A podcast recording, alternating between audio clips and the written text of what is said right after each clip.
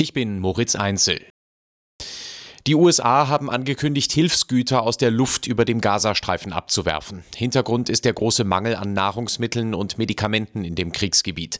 US-Präsident Biden sagte, man werde sich in den kommenden Tagen mit Jordanien und anderen zusammentun und weitere Hilfsgüter abwerfen. Jordanien und Ägypten tun das bereits in Abstimmung mit Israel. Das Weiße Haus erklärte außerdem weiter an einer Einigung auf eine Waffenruhe zu arbeiten. Bundeskanzler Scholz hat die Trauerbekundungen für den Kreml-Kritiker Alexei Nawalny gewürdigt, der Mitte Februar im russischen Straflager gestorben war. Die Teilnehmer der Trauerfeierlichkeiten seien ein großes Risiko eingegangen für die Freiheit, erklärte Scholz auf der Plattform X. Trotz Warnungen der russischen Behörden waren tausende Menschen in Moskau zusammengekommen, um Nawalny die letzte Ehre zu erweisen. Sie skandierten dabei auch Parolen gegen Präsident Putin und den Ukraine-Krieg. Landesweit wurden laut Bürgerrechtlern mindestens 180 28 Menschen bei Trauerkundgebungen festgenommen. Russland hat offenbar ein Gespräch deutscher Bundeswehroffiziere über den Marschflugkörper Taurus abgehört. Wie die Bildzeitung berichtet, veröffentlichten russische Nachrichtenkanäle einen Mitschnitt.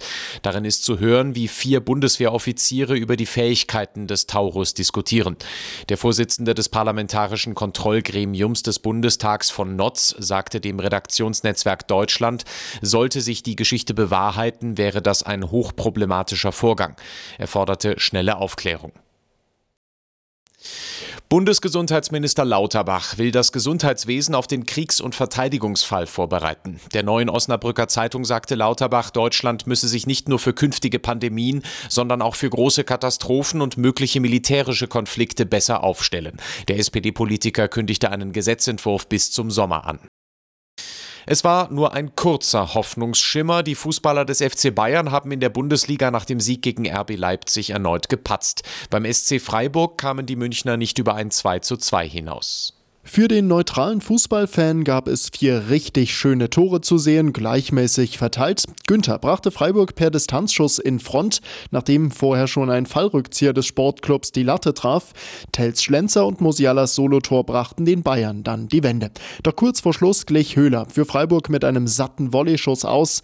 Ernüchterung bei den Bayern, deren Rückstand auf Spitzenreiter Leverkusen an diesem Spieltag auf zehn Punkte anwachsen könnte. Freiburg steht nach dem Unentschieden weiter auf Tabellenplatz 9. Justin Hamm, Sportredaktion.